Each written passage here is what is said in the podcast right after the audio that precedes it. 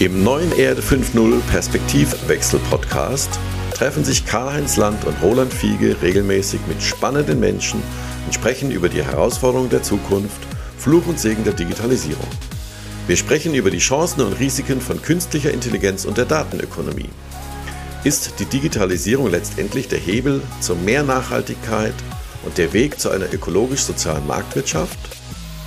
Eine kritische Betrachtung der Gegenwart mit einem optimistischen Blick in die Zukunft. Werbung Anfang. Willkommen zurück bei Erde 5.0 Perspektivwechsel Podcast. Heute wie immer mit Nein, heute mit Toyota und Beyond Zero. Was steckt hinter Beyond Zero? Das habe ich mir auch gefragt. Es geht um eine ganzheitliche Vision, wie Mobilität über Null Emissionen sogar noch hinausgehen kann. Klingt ja total irre. Na, aber Toyota ist ja nicht ganz neu auf dem Sektor, muss man sagen. Die haben ja schon in den 90er Jahren die ersten serienmäßigen Hybridautos auf den Markt gebracht und bereits 2014 das erste wasserstoffgetriebene Modell, damals den Mirai, vorgestellt. Na, also eine Firma, die schon viele, viele Jahre absolut zukunftsweisende Technologien bringt. Und was genau steckt hinter Beyond Zero? Na, zum Beispiel wasserstoffgetriebene Busse im Nahverkehr oder auch Brennstoffzellen auf LKWs. Also umweltfreundliche Logistik auf der Straße und auch auf der Schiene. Denn es sind sogar Brennstoffzellen für Schienenfahrzeuge geplant und na, gehen sogar noch weiter. Wir werden auf dem Wasser Katamarane sehen, die Brennstoffzellenantriebe haben, nämlich den Energy Observer Katamaran. Und wenn ihr im Urlaub seid, schaut mal hinaus aufs Meer, vielleicht seht ihr ja den Energy Observer Katamaran kreuzen. Und all diese Technologien werden seit Februar diesen Jahres am Fuße des Mount Fuji in der Woven City umgesetzt. Eine vollständig von Toyota Brennstoffzellen angetriebene Prototypenstadt. In der Woven City werden vom automatisierten Fahren bis hin zur Robotik und KI die neuesten Technologien direkt in der Realität umgesetzt und getestet. Und das alles mit dem Ziel, mit kontinuierlichem Fortschritt zu einer besseren Gesellschaft beizutragen. Den Link zur Woven City findet ihr natürlich in den Show Notes. Also, let's go beyond zero mit Toyotas Vision einer besseren Zukunft für alle. Werbung Ende. Willkommen zurück zur Erde 5.0 Perspektivwechsel Podcast. Heute, wie immer, mit Karl-Heinz Land, heute zugeschaltet aus dem wahrscheinlich verregneten Hennef. Grüß dich und guten Morgen. ja, guten Morgen, Roland. Du hast natürlich recht. Es sieht draußen recht trübe aus. Das Einzige, was mich im Moment aufrecht erhält, ist der, das Wissen, dass es in zwei Wochen in Urlaub geht. Dann fahren wir in den Süden mit dem Auto. Und äh, ja, aber sonst hier draußen sieht es wahrscheinlich ähnlich trübe aus wie fast in ganz Deutschland. Also mit der gleichen Motivation halte ich mich auch über Wasser. Also das Thema Sommer, ich glaube, da können wir einen Haken dran machen. Ich warte nur darauf, dass hier quasi die, die Affen mit den Lianen äh, quasi durch den Urwald schwingen. Weil es ist schwül, es ist warm, es ist sehr, sehr nass heute wieder bis zu 60 Liter den Quadratmeter. Ja, ja. Da bekommt ähm, das Thema äh, Grundstücksentwässerung und Gebäudeentwässerung auf einmal eine ganz neue Dimension, eine neue das Aufmerksamkeit. Ist so. Das ist so, das ist so. Aber die gute Nachricht, mein iPhone lügt ja nie. Ab nächste mhm. Woche wird's wieder sommerlich schön. Also 28 bis 30 Grad. Also insofern, das kann uns durchaus, durchaus aufrei aufrichten äh, und dann den Glauben an das Wetter zurückgeben. Das Einzige, was mir momentan so, wenn ich jetzt denke, die Tage werden ja dann auch bald wieder stückchenweise wieder kürzer. Also die Dunkelheit ist ja quasi jetzt schon dadurch die vielen Wolken, ist ich mir, mir schwant so ein bisschen. Ich glaube, im Winter müssen wir irgendwo hin, wo es warm ist, gerade mhm. Ich weiß noch nicht genau, wie wir das machen und wohin. Aber ich glaube, da müssen wir ein paar Wochen in die Sonne. Ja. Dann schauen wir mal. Ja.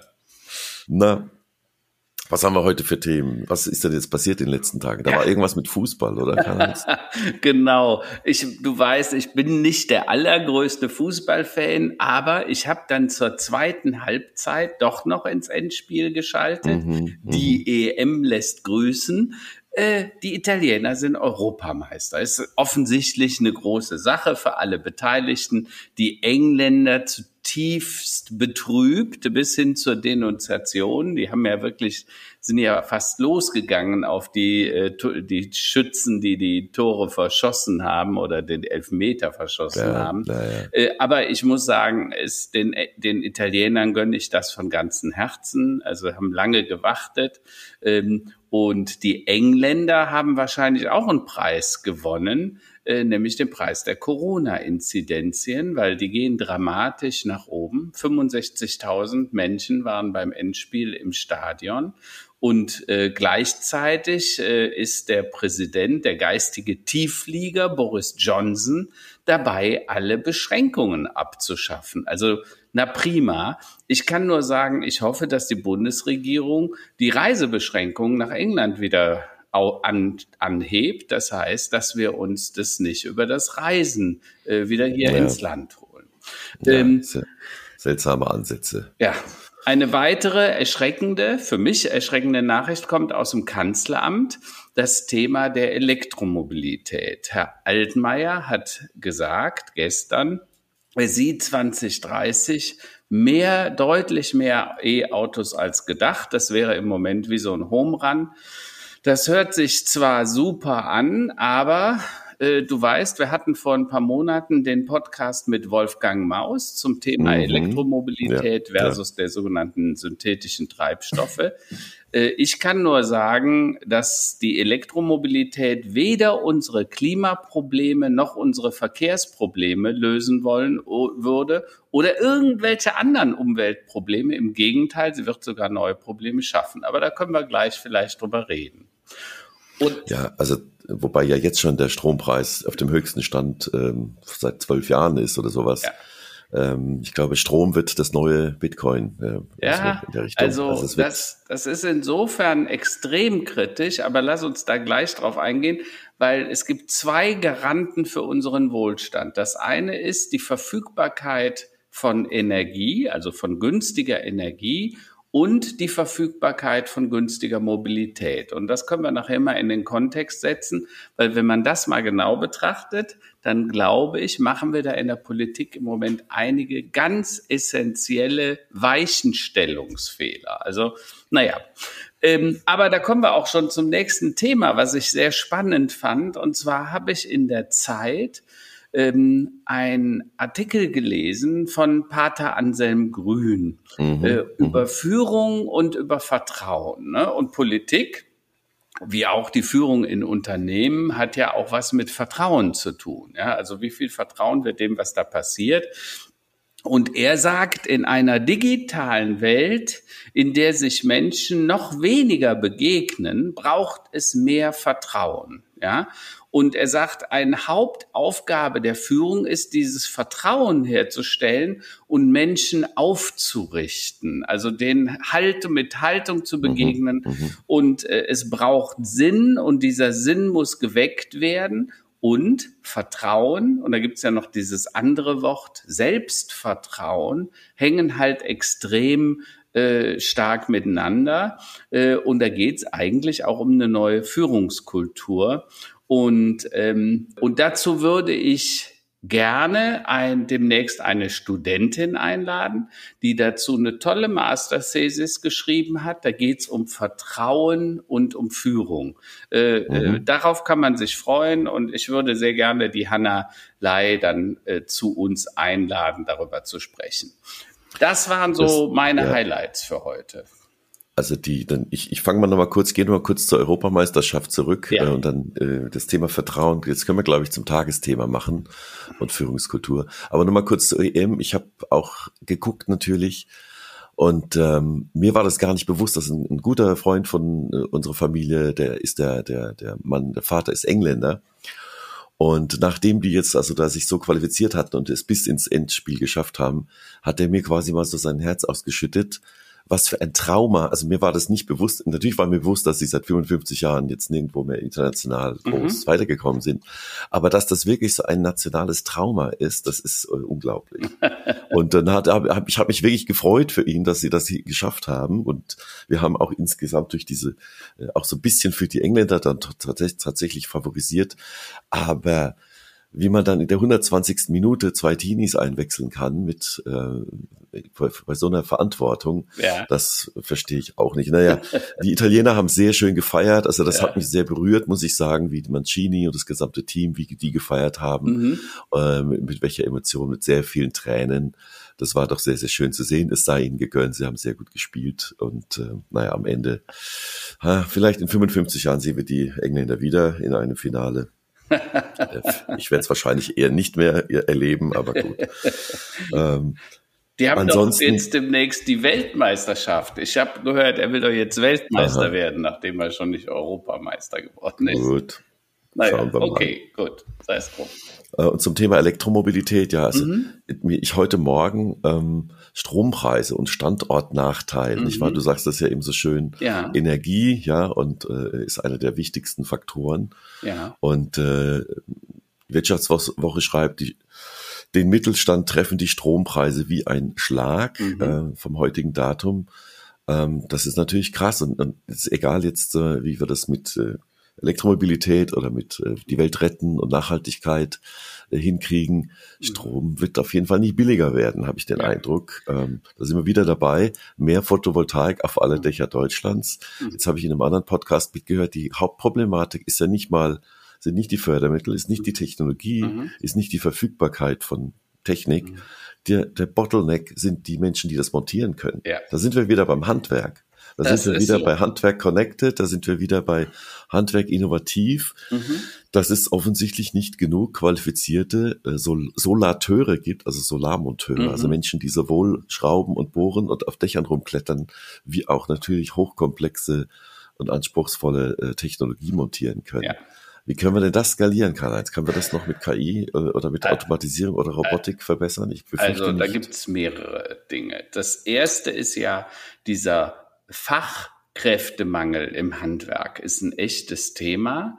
Äh, immer mehr weniger Leute lassen sich ausbilden zu Handwerkern. Wir haben immer mehr Studenten gleichzeitig, äh, was ja auch zunächst mal keine schlechte Entwicklung ist. Bildung ist ein ganz wichtiger Aspekt, aber wir müssen wieder deutlich machen, dass Handwerk wirklich einen wichtigen Beitrag in unserer Gesellschaft leistet. Mal abgesehen davon, wenn du den Arbeitsmarkt dir anguckst, diese 70.000 äh, Betriebe, die da im Mittelstand äh, äh sich kümmern und die 1,3 Millionen Handwerksbetriebe, ja, die sind das Rückgrat unserer Wirtschaft. Das kann man so sagen. Wir denken immer an die Daimlers, die Lufthansas und so weiter, aber die beschäftigen ja zusammen nur knappe fünf Millionen. Der Rest der 35 Millionen ist in diesen Firmen beschäftigt. Das muss man sich einfach mal klar machen. Also wir reden da wirklich über die 80, 85 Prozent der Bevölkerung, die nicht in großen Konzernen arbeiten, sondern in denen äh, äh, die, die quasi jeden Tag bei uns an der Haustüre klingeln und die Heizung reparieren, das Dach und, und, und so weiter. So, und ich glaube, das ist uns ein bisschen verloren gegangen in den letzten Jahrzehnten, das Handwerk wirklich was Grundsolides ist, ein toller Beruf, spannende Berufe dabei. Äh, und Handwerk wird noch lange bleiben. Also auch wenn viele andere Dinge schon mhm. verloren mhm. sind, denke an Digitalisierung. Heute hat Herr ja. Dies gesagt, es wird sich vieles ändern. Sie werden zum Softwarehaus werden und, und, und. Also da, da, da steht einiges äh, bevor. Ähm, zum Thema der Energie vielleicht einfach mal zwei, drei Zahlen, nur um das mal deutlich zu machen. Ähm, Fakt ist, dass äh, Energie aus dem Kernkraftwerk 3,8 Cent die Kilowattstunde gekostet hat. Mhm. Regenerative Wind, Solar und so weiter, da liegen wir jenseits von 40, 50 Cent die Kilowattstunde. Wobei natürlich das, ich muss kurz einwerfen, das ist eine Milchmädchenrechnung, weil wir wissen ja, ähm, die Atomkraft, die das sind ja viele Kosten, die da nicht eingepreist sind. Ich habe übrigens Absolut. kurzer Exkurs, ich glaube auf Netflix äh, gibt es eine, Doku, eine Documentary Wackersdorf. Ne? Also ja. Erinnerst du dich vielleicht noch? Ich ja, habe ja, das immer so ja, ja, als Kind im, äh, gesehen, was das da. Also auch sehr, sehr sehenswerte äh, Film Wackersdorf. Mhm. Äh, zum nur, so kleiner Exkurs. Also die, die Strompreise von äh, tatsächlich, was auf der Rechnung stand, war relativ gering damals. Mhm. Ähm, zurück zu den Preisen für erneuerbare Energie pro Kilowattstunde. Genau, 40 Cent sagtest du. Ja, 40 plus. Ne? So und wir müssen uns halt was überlegen. Äh, ich sage, es geht nicht um entweder oder, es geht um und. Also wir werden alle Energien nutzen müssen. Äh, du weißt, wir haben auch das Thema der Kohleverstromung. Auch bei Kohle lag der Preis um die 4, 4,5 Cent. Aber du hast natürlich vollkommen recht, sowohl bei der Atomenergie als auch bei der Kohle müssen wir die Folgekosten mit einrechnen. Das ist ja das ja. Thema, was die Kreislaufwirtschaft eigentlich macht. Und da muss man sagen, Thema CO2, was in die Luft kommt, äh, Feinstäube bei der Kohle und besonders bei der äh, Braunkohle, äh, Schwefel und so weiter. Und dann das letzte Thema beim Atomstrom, die Entsorgung, die ja bis heute nach 40 ungeklärt. Jahren immer noch ja, nicht ja. gelöst ist. wir haben immer noch ja. kein Loch gefunden, wo wir alles reinschmeißen können. Das ist irgendwie ganz blöd gelaufen, sagt man so, ja. So und ähm, aber ich glaube, wir müssen dazu kommen, äh, vernünftige Energiemixe zu erzielen. Äh, und die Regenerativen werden natürlich das Rennen machen. Und wir hatten ja letztens auch diese Diskussion, ähm, zum Beispiel Photovoltaik ist ja viel effektiver, wenn du es da machst, wo die Sonne mehr scheint. Ne? Dann mhm. brauchen wir nur diesen Energieträger, weil Strom lässt sich dummerweise über lange Distanzen nur schwer transportieren. Das liegt einfach an der Energiedichte. Aber wenn du das in Wasserstoff machst, und äh, dann zum Beispiel in die sogenannten synthetischen Treibstoffe wie Methanole, Ethanole, Kerosin und so weiter, dann kannst du das auch durch Pipelines normal transportieren. Also dann wird der Transport von Afrika zum Beispiel nach uns überhaupt kein Problem. Das ist alles vorhanden. Und übrigens, man könnte auch gleich noch was tun. Äh, wir wollen ja nachher nochmal über das Thema Elektromobilität sprechen äh, um sicherzustellen, dass A, die Automobilwirtschaft nicht einen Bach runtergeht, weil der Verbrennungsmotor ist immer noch eine der effektivsten Maschinen auf diesem Planeten, egal ob Diesel oder Benziner. Und zweitens äh, könnten wir dann den Verbrenner so machen, dass er CO2-neutral wäre und keinen Feinstaub mehr ausstößt. Also insofern, man könnte sehr viele Klappfliegen mit einer Klappe schlagen. Und äh, deshalb sage ich halt, wir müssen dafür sorgen, dass wir aufrüsten, gedanklich im Sinne von die Menschen dahin ausbilden. Wir müssen äh, wieder ein, ein Werteverständnis äh, dafür entwickeln, wie wichtig das Handwerk ist, ne? um auch bei uns, also die Photovoltaikanlagen sollten auch bei uns auf die Dächer kommen und zwar breit. Und du hast das vielleicht gehört, auch so Dinge wie Wärmepumpen, ne, das, ja, ja. die können dann im Sommer kühlen und im Winter gleichzeitig heizen. Aber das ist eine diffizile Technik, ne? Die ist nicht wie so ein Brenner an aus und dann löbt, sondern da muss auch ein bisschen nachgeregelt werden. Und das braucht halt Mitarbeiter, die das kompetent warten können. Ne? Und äh, da gibt es scheinbar im Moment einen massiven Mangel, weil wir in der Ausbildungspolitik, also auch in der Ausbildung für die Handwerker dann äh, offensichtlich versagt haben. Ne? Ja, ich glaube, das hat mit dem, mit dem, mit dem Wandel der Bevölkerungsstruktur äh, viele, viele andere Punkte hat das zu tun. Natürlich der äh, über Jahrzehnte quasi angelernte Reflex zum Studium, was ja mhm. auch nicht schlecht ist, im Gegenteil. Mhm. Äh, aber andere Bereiche werden halt offensichtlich vernachlässigt. Und wenn diese, sagen wir, diese Kombination aus Handwerk und Technologie, das ist ja genau das, wo jetzt mhm. die großen Lücken sind. Ähm, äh, jetzt äh, diese ganze Smart Home Technik und was alles ja. da ist, äh, ist ja jetzt Realität geworden, ja, und jetzt sind, gibt's halt zu wenige. Aber nicht nur da, also ich gut, brauchen wir nicht über meinen Garten sprechen, aber ähm, Handwerker zu kriegen ist, ist fast unmöglich. Und ähm, das ist die große Mangelware. Also insofern weniger Anwälte, mehr Handwerker. Vielleicht ist das was für die Gesellschaft dann irgendwie auch weiterhilft. Ähm, du hattest eben das Thema Vertrauen und Führung mal ähm, angedeutet. Wollen wir da mal einsteigen jetzt? Ja, absolut. Also wir haben ja dadurch, dass jetzt die Pandemie äh, die Menschen quasi zum, zum, zur Heimarbeit gezwungen hat, also nicht nur zum Homeschooling, sondern auch zur Heimarbeit, mhm. ähm, war ja, ich glaube, dass wirklich, ich kann mir das richtig gut vorstellen, vor allem bei Mittelständlern, so äh, patriarchisch geführten Mittelständlern, ja. die, die, die haben ja quasi die, die, die wahrscheinlich Krämpfe bekommen bei der Vorstellung, dass ihre Mitarbeiter nicht quasi für Anwesenheit bezahlt werden, ja. sondern quasi irgendwo zu Hause am Computer ja, sitzen, unkontrolliert äh, äh, Kaffee trinken und YouTube gucken. Mhm. Aber der Fakt ist ja was ganz anderes. Ja. Also man kann ja eins feststellen. Also erstens ist es so, der Mittelstand hat sich im Vorfeld sehr schwer getan. Also ich habe schon seit Jahren dafür plädiert. Wir haben ja eine ganze Reihe von Kunden, die im Sauerland, Westerwald sitzen, also in Regionen, die nicht so üppig bestückt sind mit Mitarbeitern. Ne? Die meisten zieht's ja dann doch irgendwie in die Städte.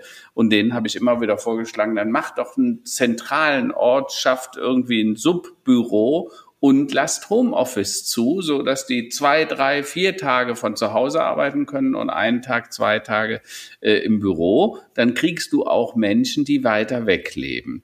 Das wurde damals nicht gewünscht, nicht gewollt. Man glaubte nicht, dass das funktioniert. Inzwischen, ja. glaube ich, haben die Mitarbeiter und die Unternehmer gelernt, das funktioniert sehr gut. Äh, ich weiß nicht, hast du heute Morgen äh, auf NTV die Frühstücksnachrichten gesehen?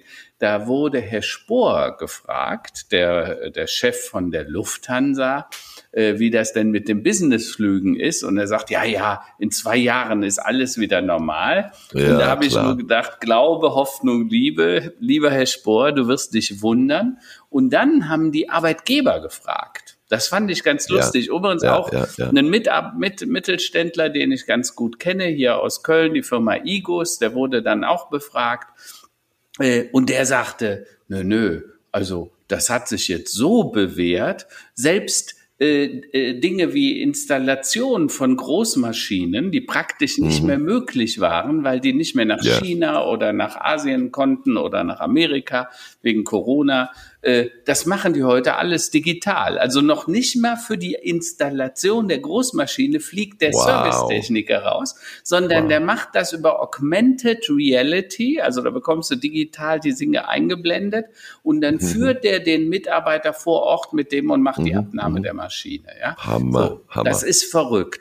Und deshalb zu glauben, dass das Reiseverhalten nach Corona wieder werden wird wie vorher, das kannst du knicken, ja. Das wird nicht noch, ja. passieren. Das Wishful Thinking, lieber Herr Spohr, das können sie knicken, sag ich mal, ja. Äh, das kann ich auch. Ich habe da noch einen netten Aspekt. Äh, Kara Swisher, mhm. berühmte äh, Journalistin in den USA, Tech-Journalistin, die hat Brian Chesky, ähm, einer der Gründer von Airbnb, kürzlich interviewt. Mhm und hat auch gesagt, ja, ihr habt ja viele Leute entlassen und weniger Tourismus, da, da, da, da. Und er meinte, ja, das geht jetzt wieder hoch, die Leute werden wieder, die machen natürlich mehr Urlaub, geben vielleicht auch ein bisschen mehr aus. Ähm, und da hat sie gesagt, ja, und was ist eigentlich mit den Businessreisenden? Weil es gibt ja auch mhm. unglaublich viele Airbnbs in, mhm. äh, in Großstädten, in, in Industriezentren, mhm. in Ballungsgebieten. Das war ja bei uns genauso in Mannheim. Ja. Und dann sagt er, mit den Businessreisenden und den Eventreisenden rechnen wir gar nicht mehr. Das heißt, die gesamte Kapazitätsplanung, ja. also die Menge der Zimmer oder der, der, der äh, Airbnb-Locations halt, ja. äh, die Menge der Mitarbeiter im Support und so weiter und so fort, die rechnen quasi gar nicht mehr. Also wenn die sagen, dann, wenn das dann noch 10, 15 Prozent ausmacht, dann ist das schon viel. Aber rein strategisch gesehen ja. haben die da einen Haken dran gemacht. Also ja. wie du eben schon so gesagt hast, wishful thinking genau. oder wishful thinking, ähm, also die haben es quasi schon abgehakt. Jetzt kommen wir, jetzt, heute haben wir wirklich Vertrauen und Führung dann gleichermaßen. Also erstens, die, eine Studie, die ich in der Welt gelesen hatte, die recht spannend war, die sagte, es wird nicht nur national, auch regional und international zu Einbußen im Business-Geschäftsverkehr von 30 bis 50 Prozent kommen. Und das sollte mhm. sich der Herr Spohr auch dann mal an die Fahne schreiben, auch wenn das eine unbequeme Wahrheit ist. Aber lass uns zurückkommen auf das andere Thema, Vertrauen und mhm. Führung. Was heißt das denn, wenn jemand sich vorne hinstellt und sagt hier, liebe Leute, in zwei Jahren ist alles so wie früher und die Mitarbeiter sagen, hm, lieber Herr Spohr, bist du dir sicher? Also ich nicht. Jetzt kommt ja so, Vertrauen ins Spiel. Ja, vertraue ich meinem Führer, also demjenigen, der da vorne steht, der Vorstandssprecher des der Gesellschaft, und der sagt sowas, und ich denke vielleicht, hm, na ja, äh, wenn wir die Hälfte kriegen, dann geht's. Was heißt das denn für Planungsprozesse? Äh, was heißt das, wenn dir jemand sagt, bitte plane für Volllast in zwei Jahren und ich bin aber eigentlich der Überzeugung, naja, wenn wir 50 oder 60 Prozent hätten, wäre auch schön.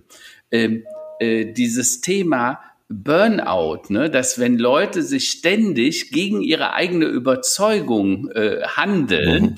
Äh, mhm. dann mhm. werden die irgendwann resignieren. Ne?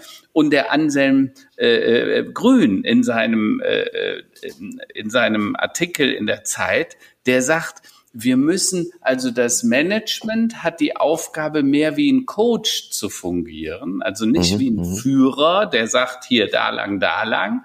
Ja, äh, der ja. muss eine Richtung vorgeben, der muss die Leitplanken bestimmen.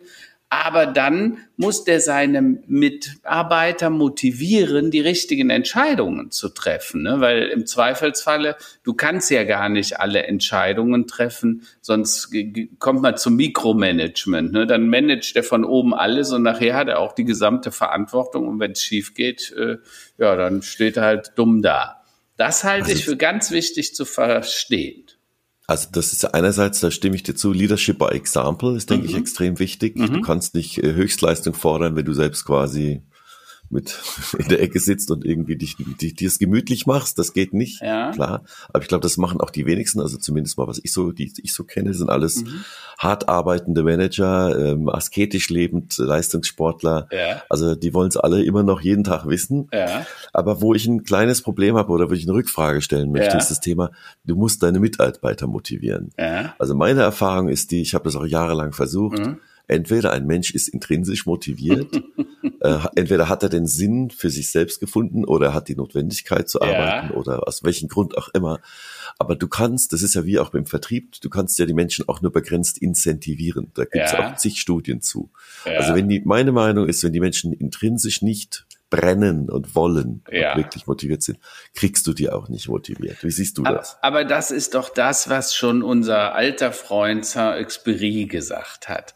Wenn du die Leute dazu bewegen willst, die Welt zu bereisen, dann mach ihnen die Sehnsucht nach dem Meer. Ne? Er sagte, du musst nicht Schiffe bauen, sondern die Sehnsucht nach dem Meer erzeugen. Dann werden die Menschen die richtigen Lösungen dafür finden. Ja. Und ich glaube, wenn du mal überlegst, wir sind ja selber, wir haben ja einige Firmen gemeinsam auch erlebt, wo es echte Führer gab. Ich kann mich noch gut dran erinnern. Hier so ein äh, Larry Ellison, Michael Saylor, ähm, äh, wenn du an Führer, Führungsteams denkst und auch äh, äh, äh, Anführer wie, wie, wie ein Bill Gates äh, oder, oder ein äh, Elon Musk, das waren Leute, die haben sich vorne hingestellt und die haben Dinge behauptet.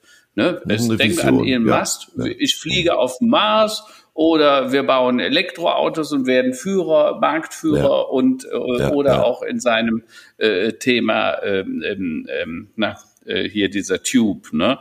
Ähm, ja.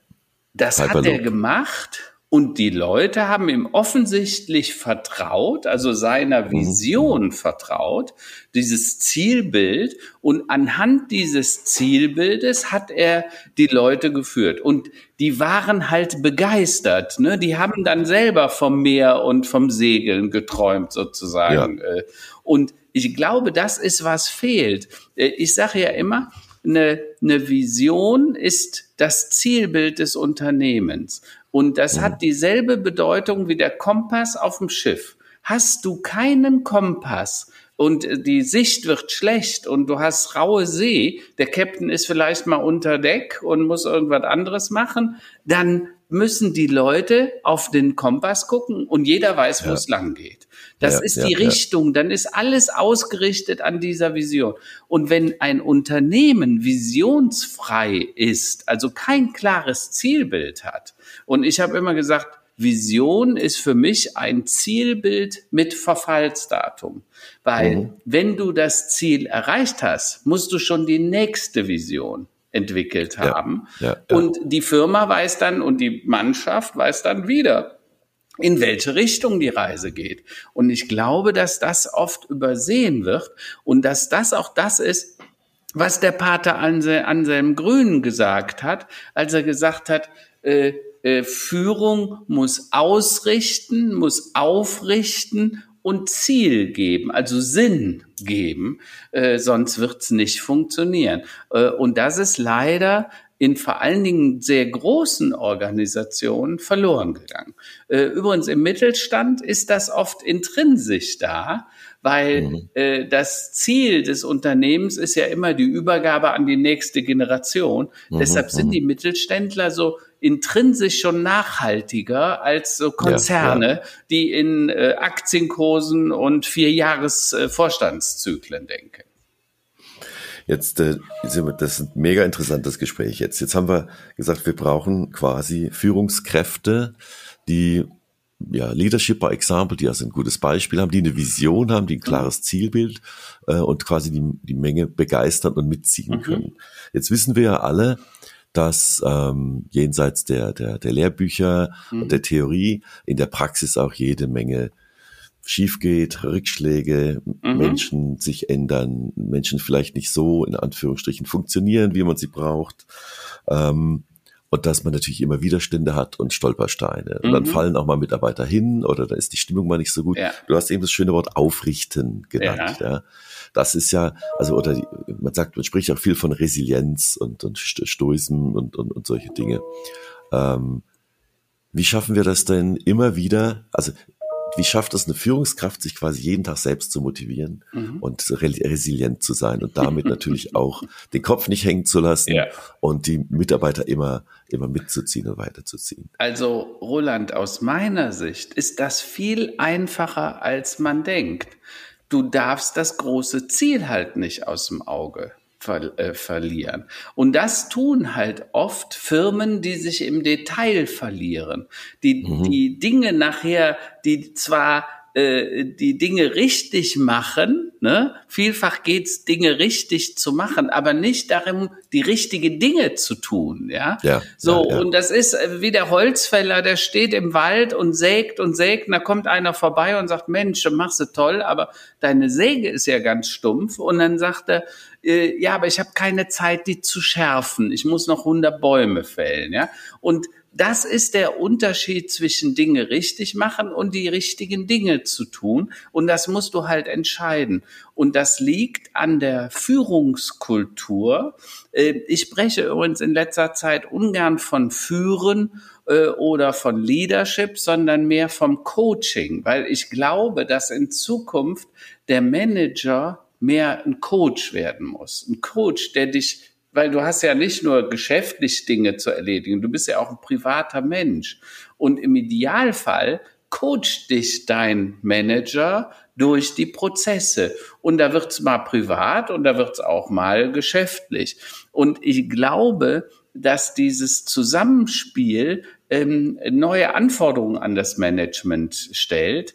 Äh, oh zum ja. Be zum Beispiel das Thema Empathiefähigkeit. Ja, ne? ja, ja, Hast du überhaupt die Empathie mit deinem äh, Mitarbeiter umzugehen? Weißt du, was den bedrückt? Weißt du, wo der gerade seine Sorgen oder wo er vielleicht sagt, Mensch, hier könnte ich Hilfe gebrauchen, ja? Ne, so, vielleicht ist ja nur ein Weiterbildungsseminar, die man dem Mitarbeiter zugutekommen lassen müsste und schon würde der wieder viel besser funktionieren, sich vielleicht auch gegen die eine oder andere Veränderung Ne, einfach, weil wenn man dich aufs dünne Eis schiebt, sozusagen, ne, wir machen das jetzt anders, gestern waren wir noch X, äh, gestern haben wir Autos gebaut, morgen machen wir Software und du sagst, ich kann doch gar nicht programmieren, wo schiebt ihr mich da hin? Wenn ich dir dann aber einen Weiterbildungskurs anbiete, zum Beispiel zum Projektcoach und so weiter, äh, dann kannst du auf einmal wieder mitreden und fühlst dich auf diesem Eis dann auch wieder sicher. Und ich glaube, da sind wir jetzt wieder bei Vertrauen, und bei Urvertrauen im Sinne von äh, vertraue ich der Führung als solches, also der Unternehmensführung, äh, der kirchlichen Führung. Äh, das hast du ja in ganz vielen Lebensbereichen. Äh, bei Kindern äh, entsteht das sogenannte Urvertrauen zu den Eltern, ne, besonders zur Mutter, halt in den ersten, in der, in der Frühphase. Ne? Die weiß halt, wenn ich zu der hinkomme, da bin ich immer, die schützt mich und die passt auf mich auf und da kriege ich im Zweifelsfalle wieder was zu trinken und so weiter. Und dieses Urvertrauen, wenn das zerstört wird, dann werden das auch Menschen, die kein Selbstvertrauen haben. Ne? Weil dieses Vertrauen in dieses sich fallen lassen können, aufgefangen werden, das gilt dann auch für das Selbstvertrauen. Also die trauen sich dann auch weniger selber zu. Und mhm, äh, mhm. äh, ich habe das mal äh, äh, in einem anderen Kontext gesagt. Ähm, da habe ich gesagt, äh, ähm, wenn, wenn Leute Risiken eingehen, ähm, das hat ja äh, nichts damit zu tun, äh, dass sie immer um, unbedingt riskanter leben wollen, sondern mhm. die haben oft mehr Selbstvertrauen, weil ja, sie wissen, ja. das geht schon gut. Ich werde im Zweifelsfalle von meinem Team, von meiner Firma, von, von meiner Familie aufgefangen. Ja, Wenn das aber nicht da ist, dieses Vertrauen, dann hast du auch weniger Selbstvertrauen oder Selbst zutrauen, ne? also was du dir selber zutraust. Und wenn du dir selber nichts zutraust, dann wirst du wahrscheinlich viele Dinge nicht machen. Äh, und jede Veränderung, jeder Wandel ist dann für dich extrem hohes Risiko. Das ist ja so ähnlich eigentlich wie, wie auch in im Sport oder, oder wenn du quasi einen Marathon laufen möchtest, also wenn wir von der Vision sprechen, äh, oder du hast vielleicht einen Coach und einen Lauftrainer. Ja. Also angenommen, die groß, das große Ziel ist es, äh, den New York Marathon zu laufen. Ja. Äh, überhaupt mal anzukommen oder in, unter drei Stunden, unter vier Stunden oder ja. wie auch immer. Das ist ja quasi die große Vision und das genau. ist ja etwas, das beflügelt einen ja und da muss man ja auch jeden Tag drauf hinarbeiten. Ja, auch absolut. mit, Rück, mit, mit Hunger, mit Durst, mit heiß, mit kalt, mit Knochen kaputt, mit Verletzung. Ja. Und immer wieder aufstehen, immer wieder weitermachen. Ja. Und das ist ja das, was Menschen, also das kenne ich viele Menschen, die äh, Ausdauersport machen oder eben mit dem Rennrad über die Alpen fahren regelmäßig oder was weiß ich wohin. Ja. Ähm, die merken halt auch, es scheint immer wieder die Sonne. Also auch wenn es ja. mal hagelt und schneit äh, oder du nass bist oder dir kalt ja. ist, äh, ist da hinter drei Ecken weiter scheint wieder die Sonne und alles ja. ist gut. Ja. Und das äh. ist das, was, was der Ausdauersport uns lehrt und was, glaube ich, auch der Grund ist, warum viele Führungskräfte, die wir auch kennen, mhm. dass das auch so Sportskanonen sind, ja, immer noch, ja, ja oder genau. aus dem Sport auch kommen. Ne? Wir haben den Jörg Brinnenbrücker gehabt, wir den, den, den Henning äh, Wiechers, den Henning Wiechers gehabt, äh, Handballer und, ja, und, und äh, andere äh, Sportler was zeichnet denn den Sportler aus? Und jetzt egal, also Henning Wiechers war ja ein, ein, ein, ein Teamsportler, also Handeln, mhm. Handball, mhm. Nationaltorwart. Und der ähm, Jörg Binnenbrücker war eher so ein Einzel, ne? der hat Tennis gemacht und Golf gemacht. Also da musst du wissen. Und trotzdem zeichnet sie was gemeinsam aus, nämlich dieses Ziel nie aus den Augen verloren zu haben. Zweitens, äh, einfach an das eigene Selbst glauben. Ich kann das, ich kann das, ich weiß, dass ja. ich da gut bin. Und dann haben sie es bis zum Nationaltorwart oder zum Top-Leistungsgolfer äh, geschafft. Ähm, das hat was mit Selbstvertrauen zu tun und natürlich mit Disziplin. Und der ja. Anselm Kief, äh, der Anselm äh, Grün sagt in seinem äh, äh Interview was von äh, Disziplin, aber auch ähm, von diesem unbedingten Wollen, ne? dass, dass mhm. man einfach mhm. äh, das Ziel erreichen will. Äh, und wenn du Selbstvertrauen hast und weißt, ich kann das schaffen, dann setzt du auch mehr Disziplin dahinter, um das Ziel zu erreichen. Ne? Und ich habe mal gehört, äh, hier, der, ich glaube, der Henning hat das so gesagt, sogar gesagt, bevor man irgendwie im Handball so richtig gut ist, musst du 300.000 Bälle geschmissen haben. Ja, bevor ja, du halt Geige halt so. spielen genau. kannst, genau. musst du 3.000 Stunden geübt haben. Ja, äh, 10.000 Stunden. Es gibt ja die 10.000 Stunden Regel. Da so. kannst du quasi, in, in 10.000 Stunden kannst du quasi alles mal, äh, alles so. lernen. Und, so. aber wenn, wenn man sich das vorstellt, ne, wie, wie oft geben wir nach 300 Stunden auf, weil wir genau, sagen, oh Gott, oh genau, oh Gott, oh genau. Gott, das geht nicht, ne? Was ist das für ein Mist? Wie soll ich das jemals können und schaffen? Äh, ein Kind, das laufen lernt, fällt 400 bis 1000 Mal auf den Hintern und manchmal ja, noch ja, unglücklicher, also auch schon mal auf die Nase. Die Nase Trotzdem steht es immer wieder auf und versucht es erneut. Ne? Ja, Obwohl Versuch und Fehler, Versuch und Fehler und irgendwann auf einmal läuft's die ersten Schritte. Und so ist das bei allem. Und wie gesagt, beim Tennis oder Handball und so, 10.000 Stunden, die du gemacht haben musst. Und wir wundern uns, dass wir nach drei Stunden noch keine Stars sind. Ja, also genau, das genau. ist so. Ne? Aber denk immer dran, es hat auch mit Selbstvertrauen zu tun. Ne? Äh, trauen wir es uns denn tatsächlich dann auch zu, äh, da super zu werden beim Geigenspielen, beim Handball, beim Tennis und beim Golfen. Ne? Also das ist das Problem. Da habe ich auch eine, eine, schöne Story aus dem, aus dem Radsport, ne, aus, dem, aus dem Rennradfahren. Das ja. musst du mal drauf achten, wenn du mit dem Fahrrad unterwegs bist. Ja. Also, wenn du trainiert hast und du Vertrauen hast und du kennst deine Technik und du weißt genau, welches Trikot, welche Luftpumpe, welches ja. Schnipsel, du weißt quasi jedes Detail, was du brauchst um den Ötztaler Radmarathon quasi mit Würde zu, zu finishen. Ja, also das sind ja. so 240 Kilometer über ja. fünf Alpenpässe. Und dann siehst du am Start, siehst du äh, natürlich die Halbprofis, die Vollprofis, die, die quasi weniger arbeiten, damit sie mehr Rennrad fahren können. Okay. Und wenn du, wenn du gut vorbereitet bist, dann weißt du exakt, was du brauchst und vor allem aber, welchen Ballast du nicht mitnehmen musst. Ja, ja. Also das ja. heißt, äh, zu viel äh, ist ja auch nicht gut. Und ja, dann siehst klar. du Leute, die fahren dann los mit so einem aufgeschraubten Gepäckträger auf dem Rennrad. Die haben noch eine Wollmütze dabei, einen Biwak. Äh, ich sage immer, die fahren mit Einzimmerküche Bad durch die Gegend, schleppen einen Ballast mit sich. Ja den sie aber ja 5000 Höhenmeter wieder hochschleppen müssen. Ja, ja, klar. Also dieser, dieser quasi dieses Selbstvertrauen durch die, ja, durch Erfahrung und durch Training, dann merkst du auf einmal, Moment mal, du brauchst es doch alles gar nicht. Du brauchst mhm. zwei Wasserflaschen, du brauchst genug Schnellzucker mhm. und genug mhm. Riegel und was auch immer. Und ansonsten einen Ersatzschlauch. Und wenn dann so, wenn irgendwas anderes schief geht, dann wird schon einer da sein, der dir hilft, so ungefähr.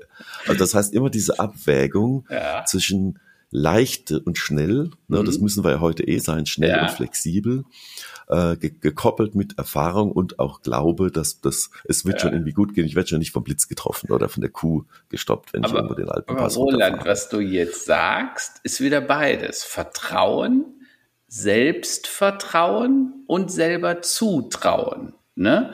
Also das heißt, diese Balance, ne? Ähm, äh, es gibt einen wunderschönen Spruch, äh, ich glaube vom, vom Sprenger, der hat mal gesagt, der Vorsichtige riskiert in Wahrheit genauso viel wie der Kühne, er verzichtet obendrein nur auf den Rausch der Kühnheit. Ja, ja? sehr gut. Und das, das ist ein gut. sehr schöner Spruch, äh, den ich gelesen habe vor ein paar Jahren mal, der fiel mir jetzt wieder auf. Und ähm, und, und ich glaube, dass viele Menschen, äh, weil sie nicht genügend Selbstvertrauen, Selbstzutrauen haben, zu wenig riskieren und deshalb auch zu wenig, äh, ich sage das jetzt mal, berauscht werden, ne? weil das Leben ist ja eine mhm, tolle mhm. Sache. Ne? Also Roland, wenn ich nur an unsere, wir haben jetzt wie viele Jahre, 10, 15 Jahre gemeinsam so auf dem Buckel? So mehr, 10, 12 Jahre ne? so. so Dreh, und, ich, genau. und äh, das war vom ersten Moment, als ich dich kennengelernt, ich habe dich auf einer Bühne gesehen und habe dich runterkommen sehen und habe gesagt, mit dem musst du reden. Dann haben wir an der Bar irgendwie kurz besprochen und ich habe gesagt, hör mal, ich will, dass du in mein Team kommst, ja. So, und ich glaube, drei Wochen später warst du äh, in einer ganz anderen Firma unterwegs. Das, das, das ging noch schneller, das ging noch schneller. Ich glaube, es war ein Dienstag. Ja. Das war, das war in Düsseldorf. Genau, da hast du mich von der Seite angesprochen am Buffet, beim Kaffee. Ja, genau. Und dann hab ich gesagt, was ist denn das für einer, der mich jetzt hier von der Seite anspricht und mir da eine wilde Geschichte erzählt. Und ich sage, ja, ich habe hier morgen noch einen Workshop zu geben. Ja, morgen Nachmittag könnte ich in Köln vorbei. Okay, dann bin ich am Mittwoch, war das, glaube ich, in Köln vorbeigekommen. Du erinnerst dich an die rote Couch bei der ja, Firma im genau, Büro, das stimmt. Die das mich stimmt. da haben sitzen lassen, eine Viertelstunde. Und dann habe ich gesagt, ach, was ist, was ist das hier? Ich gehe wieder. Ich war schon wie auf dem Weg zur Tür raus. Da ja. rufst du an, wo ich denn bliebe. Ähm, und das war an einem Mittwoch. Und am Samstag bist du nach USA geflogen und ja. dann hatten wir, hat, war alles geregelt. Also das war quasi die kürzeste, kürzeste Interview, kürzeste Verhandlungsphase und sofort los. Also ja. so kann es auch gehen. Da muss man aber, auch Vertrauen haben. Aber genau. Und äh, Vertrauen. Äh, was habe ich dir erzählt? Ich habe dir, glaube ich, eine ziemlich spannende Story erzählt damals, ja, ne, was ja, wir davor ja. hatten bei MicroStrategy. Darum ging es ja. damals. Ne? Wir bauten ein Team, ein globales Team auf. Ähm, und du warst nachher global in Verantwortung, ich glaube, für Mittleren Osten, Südafrika, also die, der halbe Planet, äh, den haben wir dann äh, versucht die Lufthansa hat gut uns verdient, Richtung. Social Media Analytics, ja. So, und äh, eine total spannende Zeit und du hast dich darauf eingelassen.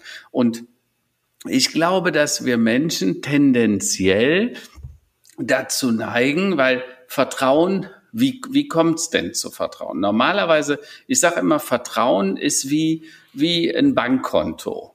Darauf zahlt man normalerweise erstmal ein und dann kann ich abrufen von diesem Vertrauenskonto und manchmal sogar überziehen. Ne? Wenn du aber dauernd mhm. immer nur überziehst, dann geht das Vertrauen verloren. Also deshalb äh, diese, dieses Bild.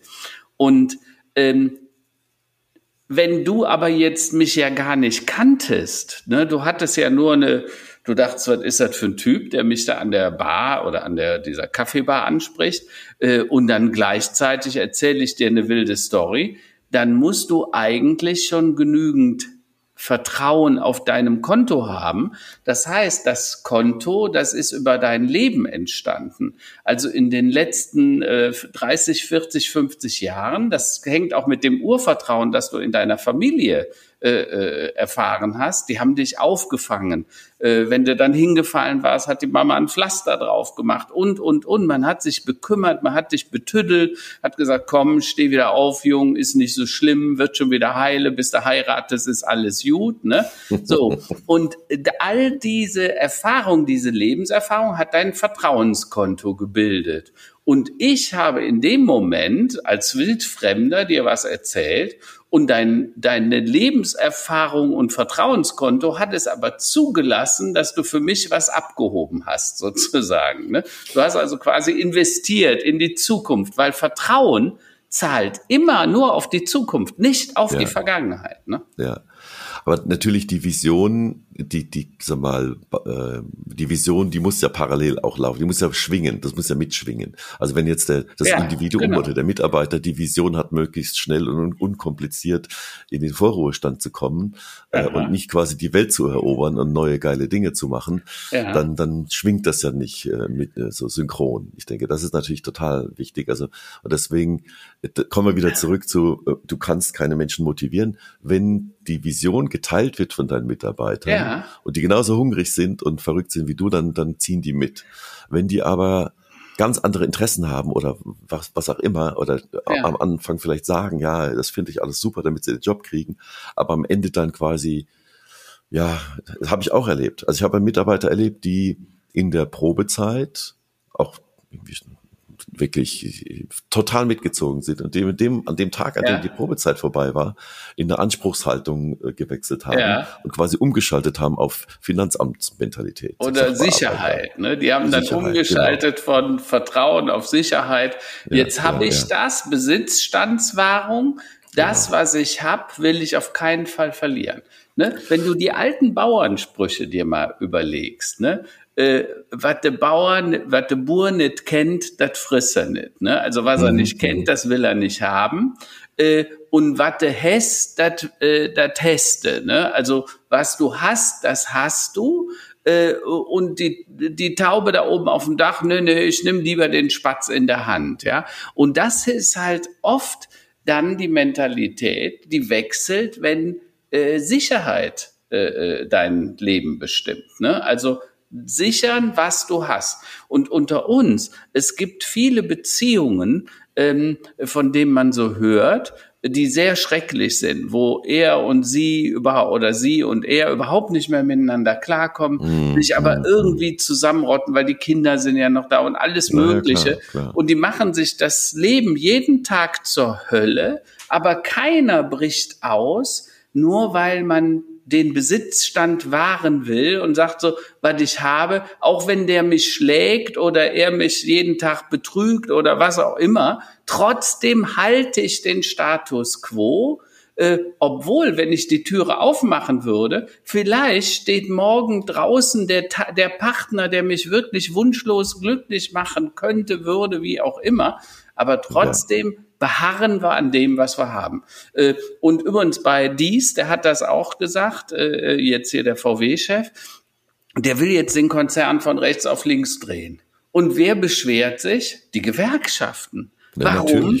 Besitzstandswahrung. Dieser, ja, ja. um Gottes Willen, der will aus einem Autokonzern eine Softwarefirma machen, was er übrigens tun muss, ja. Äh, mhm. Natürlich werden dabei Arbeiter nicht mehr mitgenommen werden können. Und unter uns, das wird ja ein paar Jahrzehnte dauern, dieser Umbau bei einem 550.000 ja. Mann Laden. Aber nee, die fangen am Anfang schon sofort an zu protestieren, machen den Prozess schwerer und vielleicht führen sie sogar dazu, dass er beschwert wird oder scheitert, weil dieses Besitzstandswaren, was ich nicht kenne, das bruch ich nicht. Ne? So nach dem Motto, das kann ja gar nicht wichtig sein. Ja, das ist ja typisch, äh, wenn man das so sagen kann, auch eine typisch deutsche äh, Eigenschaft, ne? Also möglichst mhm. wenig Veränderung, möglichst das behalten, was man hat, was man aber auch sagen muss, weil das den Deutschen ja äh, mhm. weltweit gesehen auch sehr gut geht. Das ist ja auch eine ja. nachvollziehbare Sache. Warum soll ich denn jetzt was ändern, was jahrzehntelang gut gegangen ist? Ja, klar. Und andere Regionen der Erde oder andere Länder, ähm, die nehmen halt jede Chance, die da kommt und sind halt einfach schneller. Ne? Und das ist natürlich auch, ist alles verständlich.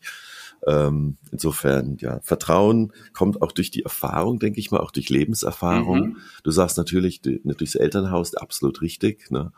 Äh, kann aber natürlich auch, habe ich auch erlebt schon, wenn du es übertreibst mit den Kindern und sie quasi in Watte mhm. baust, dann haben sie gar keines Vertrauen. Also so ja, dieses, diese Balance zu finden, die Kinder oft genug auf die Nase fallen zu lassen, sie aber nicht quasi ins Verderben rennen zu lassen. Ja, genau. Das ist die Herausforderung beim Elterndasein. Also ich kann jedem Elternteil nur einen Spruch mitgeben, den ich leider auch viel zu spät erst gehört habe. Eine alte chinesische Weisheit, von der man nicht weiß, wo wer sie genau gesagt hat. Aber die Weisheit sagte Folgendes. Bereite nicht den Weg für die Kinder vor, sondern bereite die Kinder auf den Weg vor. Ja, heißt ja. im Klartext, schieb nicht jeden Unsinn für die beiseite. Lass die selber auf die Nase fallen, genauso wie du das sagst. Lass die ihre eigenen Erfahrungen machen, aber lehre ihnen, wie man über den Weg geht. Ne? Und zwar so, mhm. dass sie nicht alles riskieren, aber trotzdem mit genügend Selbstvertrauen, dass sie ab und zu etwas riskieren und das auch einschätzen können. Ne? Und ich glaube, das ist eine ganz wichtige Geschichte. Äh, da kann, können wir als jeder von uns ist ja auch im Sinne Führer von, von, von, von Kindererziehung, eine Familie. Da wird ja auch was gemanagt, da wird ja auch was äh, geführt, da wird ja auch was gecoacht im besten Falle. Ja, ne? ja, ja. So, dass man mit den Kindern eben entsprechend darüber auch spricht, um sie dann zu selbstständigen, autonomen, äh, und geistreichen Menschen zu machen. Denn, denn jeder Mensch sucht nach einem Sinn äh, im Leben. Jeder Mensch will wissen, wofür mache ich den ganzen Quatsch. Äh, umso älter man wird, umso häufiger denkt man auch darüber nach, weil ja. du denkst immer ja irgendwie, wie heißt das? Das letzte Hemd hätte kein Tasch, ne? So nach dem klar, Motto, klar. mitnehmen können wir alle nichts, ne? Und trotzdem arbeiten wir manchmal bis zum äh, Umfallen und im letzten Tag, äh, als gäb's äh, äh nichts anderes als diesen Planeten hier, ne? Hast du dieses Poster gesehen mit den, ich glaube, 4000 Wochen, also mit diesen äh, quasi so 4000 Boxen, ein weißes ja. großes Poster, ah, wo ja, du ja. dann quasi ankreuzt, eine Woche deines Lebens. Mirko Lange, der, hat, das, das gepostet, gepostet genau. genau habe ich und gesehen. dann streichst du quasi so, dann hast du so statistisch gesehen, was weiß ich, 80 Jahre zu leben und dann ja. streichst du quasi Wochen weg und dann merkst du auf einmal, oh, die freie Fläche wird immer, immer dunkler äh, ja. und die Zeit ist endlich. Ne? Also, Zeit ist endlich. Roland, und, ich werde nächstes Jahr 60 und ich befinde mich quasi dann im letzten äh, Viertel des Spiels, ja. Mhm. Also drei Viertel sind rum, ne? So, das letzte Viertel, wenn du Glück hast, ne, hast du noch mal 20, vielleicht 25 Jährchen, aber dann ist vorbei, dann gehen die Lichter aus und du verschiebst halt so mit sehr viel Energie. Wir arbeiten, machen, schaffe, schaffe, Häusle bauen, ne, bauen was auf und hier noch ein Dollar und da noch ein Euro. Das kratzen wir zusammen. Im Zweifelsfall ist schon mal für die Erben, für die Kinder. Und dann irgendwann fallen sie um, haben Herzinfarkt oder was weiß ich, Nichts irgendeine gehabt, Krankheit. Ja und stellen fest, oh, ich wäre besser doch mal häufiger in Urlaub. Ich hätte häufiger mal eine Tasse Kaffee mit den Kindern getroffen, mich mit denen ja, irgendwie ja, auf, Dem, auf dem Spielplatz auseinandergesetzt. Äh, und äh, äh, naja, deshalb, das ist Teil dessen, was wir Leben nennen und das ist auch Teil dessen, äh, was wir alle brauchen, weil letztendlich geht's dann auch um, um, um die, die Liebe von Menschen um dich rum, ne? Äh, äh, äh, dass du die Talente erkennst, die da sind. Wie können wir die, die Kräfte wecken, wie können wir denen helfen, sich selbst zu entfalten. Äh, ich sage immer, der Mensch als Bauherr seiner selbst, das war, glaube ich, Montessori, die das mal gesagt hat, äh, wie helfen wir unseren Menschen und auch den Menschen um uns rum, also auch den Mitarbeitern, sich selber zu entfalten, ihre Talente zu erkennen äh, und denen auf dem, die auf dem Weg dahin zu unterstützen. Ne? um dann Vertrauen zu schaffen und auch Selbstvertrauen aufzubauen, gerade auch in neuen Positionen oder in vielleicht nicht so ganz einfachen Situationen. Da sind wir wieder beim Coachen, beim Motivieren, beim genau. Aufrichten. Und äh, aber die Energie an sich, die muss, die muss ein Mitarbeiter immer, immer selbst mitbringen. Das, Absolut. Das, anders geht das nicht. Ja, also ich habe äh, Situationen, auch nur eine kleine Anekdote, ja. Situation erlebt. Da habe ich ein Team übernommen, bin reingegangen, so erster Tag und habe irgendwie festgestellt, da ist, ist egal, was ich mache, ob ich jetzt ruhig bin, ob ich jetzt äh, energetischer bin, ob ich jetzt mhm. linksrum oder rechtsrum tanze, da ist quasi keine Energie. Also den, ja. das war ein Team von ja, knapp zehn Leuten, mhm. denen wurde quasi die Energie abtrainiert. Okay. Und die haben sich quasi nur selbst verwaltet und der größte, die größte quasi äh, äh, ähm, das Highlight des Tages war dann nach dem Mittagessen so gegen 15 Uhr alle nochmal gemeinsam zur Kaffeemaschine pilgern, ja. Milch aufzuschäumen und dann quasi zurück zum Schreibtisch zu pilgern und dann mal so langsam auf die Uhr zu gucken, wann denn endlich Feierabend ist. Ja, ja, und solche Teams, sage ich dir, kannst du eigentlich nicht, kannst du kaum, ja. kaum aufrichten, kaum ja. motivieren, weil da ist quasi, die sind schon äh, abgebrannt gewesen, ja. durchgebrannt gewesen. Das hat äh, natürlich mehrere Gründe, wie das aberzogen worden ist. Wahrscheinlich hat man die dauernd reglementiert. Total, Wenn die gute Ideen hatten, hat man die platt gemacht, genau, äh, genau. nicht zugehört, sie nicht unterstützt bei dem, was angesagt. Und irgendwann haben die innerlich gekündigt. Ne? Genau, und das haben genau, wir, genau. also äh, es gab dazu Studien, dass 70 Prozent der Mitarbeiter in Unternehmen angeblich äh, gekündigt haben, also innerliche mm, Kündigung. Ja, und zwar ja. vor allen Dingen in größeren. Das traf nicht unbedingt in kleineren zu. Die kleineren tun sich da ein bisschen äh, äh einfacher. Und ja. ich befürchte, dass das daran liegt, dass in den kleineren die Vorbilder und das Vertrauen größer ist. Also Richtig, sprich, ja. dass ich dem Geschäftsführer, dem Inhaber, weil der ja sein Unternehmen auch weitergeben will an die nächste Generation, da, da sieht man eher, okay, dem kann ich vertrauen. Die Ziele sind quasi mit meinen ähnlich. Ich bin dann, bleibe auch lange hier. Äh, bei einem Vorstand, der kommt und geht in einem großen Konzern, der immer nur den Aktienkurs optimieren will und seinen Bonus, da hast du natürlich weniger Vertrauen, weil die Ziele mhm. überhaupt nichts mit meinen. Also ob der jetzt 10 äh, Millionen, 20 Millionen verdient und ich weiter meine 60.000 oder 50.000 Euro im Jahr, das hat mit meinen Zielen gar nichts zu tun. Im Gegenteil, da wird sogar Neid erzeugt. Und dann mhm. darf man sich nicht wundern, wenn die Leute, die weder die das Vertrauen haben, noch mit den Zielen übereinstimmen, sagen, weißt du, warte mal, ich halt mein Ding und du machst dein Ding. Das, das, ich nenne die immer die lebendigen Toten. Ja, die genau. lebendigen Toten in den Großkonzernen, die natürlich, ähm, weil sie ja, Haus, Hof, Hund, Kind, Hund, Katze, Maus ja. äh, natürlich haben äh, und vielleicht auch nicht so schnell eine Option haben, mhm. äh, diesen Lebensstandard zu halten, ähm, einfach dann da bleiben. Ne? Und ja, da gibt's genau. viele, es gibt ja auch so Situationen wie hier, das muss man ja auch sagen, groß, weltgrößter Chemiekonzern hier ganz in der Nähe, ich sage jetzt keinen Namen, wo natürlich auch ein Facharbeiter mit Schichtzulagen ein Einkommen hat, den, den kann er in der gesamten Branche, kriegt er denn nicht äh, ja, in, ja, in, ja. in, Europa. Und damit ist natürlich auch eine Form der Mitarbeiterbindung, der, der kleine goldene Käfig, ja. ja, ja ähm, und äh, das, die können da quasi gar nicht weg. Ne? Das ist natürlich ja. auch tragisch. Das ist genauso tragisch wie mit dem falschen Partner oder der falschen Partnerin zusammen zu sein.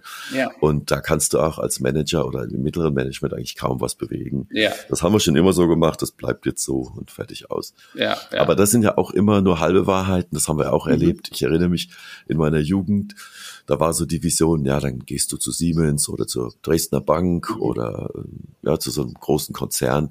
Und ja. was ist was, was, oder BBC gab es damals noch, Braun Boveri mhm. und Sie, die haben ja. Gasturbinen und Kraftwerke gebaut hier ja, in Mannheim.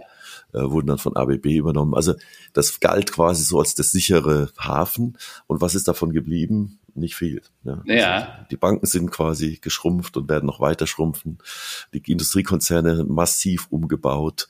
Und äh, am Ende die eigentliche Sicherheit, die einzige Sicherheit ist letztlich neben natürlich allererster Linie dein Bildungsstand, deine mhm. Erfahrung, aber tatsächlich auch das Vertrauen in dich selbst und dein Selbstvertrauen, dass du sagst, es geht weiter, es geht immer weiter. Mhm. Und vielleicht abschließend, bevor wir heute den Laden zumachen, mhm. ich selbst habe ja vor einem Jahr auch, äh, sagen wir mal, eine große Vertrauens- oder selbst, ich sage jetzt mal nicht Selbstvertrauenskrise, mhm. aber ich hatte schon für ein paar Wochen mein Mojo verloren, ja. Also wenn ja. wir bei Austin Powers bei, wo ich ja gedacht, es kann doch nicht wahr sein, jetzt Pandemie hinter, hin und her, einmal Geschäft neu, einmal Geschäft wieder weg und äh, es muss ja weitergehen. Und da war schon so ein paar Wochen, wo du merkst, ja. so, man ist dann schon auf sein Umfeld angewiesen und auf sein Netzwerk angewiesen. Ja. Und natürlich die Rahmenbedingungen müssen natürlich auch packen. Wenn du sag mal irgendwo im Kriegsgebiet, und sag mal, du bist in Syrien, du bist Akademiker, ja, hast da ein super Leben und auf einmal macht's Peng und dein Land fliegt dir um die Ohren und dann musst du loslaufen und bei mhm. weniger als null anfangen. Also die äußeren Umstände, die müssen ja auch einigermaßen passen. Absolut, absolut. Und da sind wir ja Gott sei Dank in, in, in hier in unseren Breitengraden noch relativ gut äh, ausgestattet. Das ist, äh, es geht immer weiter. Genau. Nee, Super. Also spannendes, spannendes Thema. Jeder sollte für sich auch mal drüber nachdenken. Wie ist das denn mit seinem Vertrauen, mit seiner Lust auf Zukunft, auch auf Wandel? Weil Zukunft heißt immer auch Wandel und Veränderung. Ne? Wie hat Perikles gesagt? Nichts ist so beständig wie der Wandel. Ne? Äh, und da ist ganz sicher was dran. Äh, und äh, wir sollten Freude für diesen Wandel entwickeln und, und äh, die Vorteile und die Herausforderungen, die das mit sich bringt, dann auch gerne nehmen, aus meiner Sicht. Ich glaube, mit Lust auf Zukunft haben wir auch einen schönen Folgentitel gefunden für heute. Gut. Karl, jetzt haben wir noch Tops und Flops der Woche, ähm, ja. nach dem doch sehr lauschigen Gespräch heute. Also Flop habe ich eigentlich nur einen, dass diese Woche das Wetter, ja, das ja. ist wirklich ein bisschen ja. und mir tun die Leute leid. Ich habe gestern Bilder gesehen, wo es ja wirklich, wo ganze Straßenzüge wieder mal überschwemmt sind. Ne? Mhm. Wir in mhm. Hennef hatten das ja vor ein paar Wochen, also deshalb, äh, da sollten wir uns auch solidarisch zeigen und solchen Menschen gerne helfen. Ähm, aber die Tops. Also erstens, ich habe mit meinem Enkel war ich am Samstag Fußballschuhe kaufen und mm. der hat sich so dermaßen über die neuen Schuhe gefreut, weil die alten waren offensichtlich auch ein bisschen zu klein. Das tat ihm schon ein bisschen weh beim Laufen. Und äh, toll war äh, Christian Reuter hier aus dem Intershop-Geschäft. Übrigens in Henne vor Ort. Ne, wir gehen immer lokal kaufen, das auch. Mhm. Ne, wenn wir alles mhm. nur bei Amazon bestellen, ne, dann ist das auch nicht so gut für die lokale Wirtschaft. Und der Christian Reuter mit seinem Intersportgeschäft so toll bedient in dem Laden zu wirklich sagenhaft guten Preisen, wie ich fand. Ähm, und, und die Freude beim, beim Enkel war groß. Und zum Schluss sagt Christian, übrigens, die haben Tor, Garantie. Das heißt, wenn er keine Tore damit schießt, kann er die umtauschen. Das fand ich sehr schön. Hervorragend, hervorragend. So, und dann, wo ich mich auch noch drüber gefreut habe, äh, es geht so langsam wieder los mit Vorträgen. Am 31.07. werde ich bei Gedankentanken, hier Creator, diese, mhm. diese, diese Großveranstaltung, ja, äh, in Köln im Milovic-Theater, wahrscheinlich mhm. mit etwa 200 Leuten. Das ist wohl äh, genehmigt oder genehmigungsfähig, aber dann auch äh, wird natürlich gestreamt. Wieder mal einen Vortrag halten. Ähm, und äh, TEDx. Äh, äh, morgen Abend bespreche ich, äh, welchen TEDx-Vortrag ich halten darf und werde im September. Also ich bin total happy. Viele Herausforderungen, das, aber auch viele schöne Sachen. Das macht Lust auf Zukunft. Das ist ja. doch gut. Absolut. Na, ich habe auch noch ein, also äh, Flops der Woche, ja, also Wetter brauchen wir gar nicht drüber reden, das ist wirklich tatsächlich mega Flop. Top der Woche, ich habe übrigens auch eine Retail-Erfahrung, also ich war auch einkaufen mit meiner Tochter, mhm. die wird heute fünf Jahre alt, also mhm. Happy Birthday an meine Tochter. Mhm. Und sie ist eine sehr Fahrradbegeisterte Tochter, also mit fünf Jahren. Also beide unsere Kinder haben, glaube ich, mit zwei oder maximal drei Jahren Fahrradfahren gelernt. Mhm. Warum nur? Ja, ja Sportbegeisterter Vater. Aber äh, mein Sohn ist ja eher Richtung äh, Hockey, Eishockey äh, unterwegs äh, und nicht so der Radsportler, aber meine mhm. Tochter liebt Fahrradfahren. Die läuft kaum einen Meter, fährt über dem Fahrrad hin. Und jetzt war es Zeit, das nächste zu holen. Und wir sind dann auch in den großen, ähm, großen äh, Fahrraddiscounter gegangen mit, mit wirklich guten Fachberatern mhm. äh, auch. Und meine Tochter hat sich, ich habe sie einfach sie auswählen lassen. Und äh, natürlich sind Kinder in dem Alter natürlich, äh, oder Mädchen in dem Alter auf Pink und Einhörnern unterwegs. Mhm. Gibt's natürlich auch als Fahrrad, aber nein, nee, nee. Sie hat sich quasi das Beste, in Klammern auch teuerste leider, aber technisch beste ausgestattete Mountainbike entschieden in ihrer Größe. Ja. Und ähm, das wird sie auch brauchen, weil wir ja Mountainbike-Urlaub machen jetzt demnächst. Okay. Ende des Monats geht's los. Also da bin ich sehr glücklich drüber. Das war für mich ein, ein Top der Woche, okay. dass meine Tochter jetzt quasi ähm, voll ausgestattet den Mountainbike-Urlaub geht. Mit fünf. Also wir werden ja. berichten. Super, cool, cool. Aber du siehst, der Apfel fällt nicht weit vom Birnbaum, gell? Das, das, sieht offensichtlich so aus, zumindest bei einem Kind. Alle, die können auch, äh, die können auch Golf spielen, wenn es unbedingt sein muss. Ja. Also. Dann dir einen guten ein, Tag noch, auch unseren eine Hörern gute Woche, Hörern. Ne? Bleibt gesund und genau. Ja, Lust auf Denk Zukunft. an Corona, immer Vorsicht bleiben. Ne? Machen wir. Ciao, bis, bis nächste Woche. Tschüss. Tschüss. Roland, lass uns das doch mal machen. Deine Begrüßung, die war nicht äh, energetisch. Nee, also du warst irgendwie müde. okay, dann nochmal. Ja, genau, aufpumpen. Eins, hier so. Drei, zwei, eins. Genau, hier. so.